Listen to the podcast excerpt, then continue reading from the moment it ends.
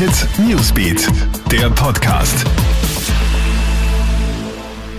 Schönen Mittwochabend, ich bin's, Madeleine Hofer aus der Krone Hit News Redaktion und diese Stories haben uns heute Nachmittag beschäftigt. Was waren das gestern wieder für heftige Unwetter? In weiten Teilen Österreichs hat es am Nachmittag und Abend wieder sintflutartigen Regen, Sturm und Hagel gegeben. Diesmal hat es vor allem die Steiermark getroffen. In Graz, Graz Umgebung, Weiz, Fürstenfeld und Feldbach sind die Feuerwehren nicht zur Ruhe gekommen. Allein im Großraum Feldbach sind fast 400 Kameraden im Dauereinsatz gewesen. Rund um den Kommerzialbank Mattersburg-Skandal stellt die FPÖ Burgenland jetzt sogar Neuwahlen in den Raum.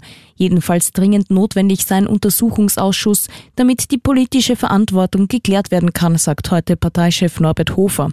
Wenn nur die Hälfte von dem stimme, was er bisher gehört habe, dann würde sich wohl auch die Frage nach vorzeitigen Neuwahlen im Burgenland stellen, so Hofer. Er kritisiert zugleich, dass SPÖ und ÖVP sich in den vergangenen Tagen ausschließlich damit beschäftigt hätten, der anderen Partei möglichst viel umzuhängen. Für betroffene Gemeinden, Unternehmen und private Härtefälle müsse ein Sonderbudget des Landes von 50 Millionen Euro eingerichtet werden, so der FPÖ-Chef.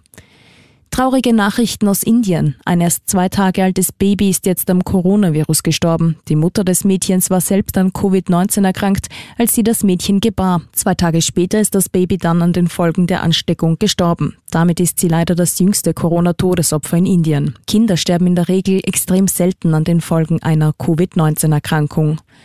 Und krass, womit ein LKW-Lenker da gestern auf der Wiener A23 unterwegs war. Mehr als eine Tonne hochexplosives Material und mehrere Fässer Chemikalien hatte der Lastwagen aus Polen geladen.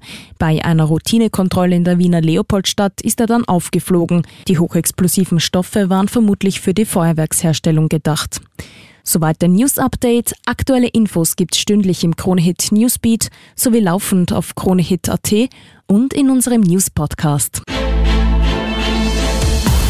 Krone Hit Newsbeat, der Podcast.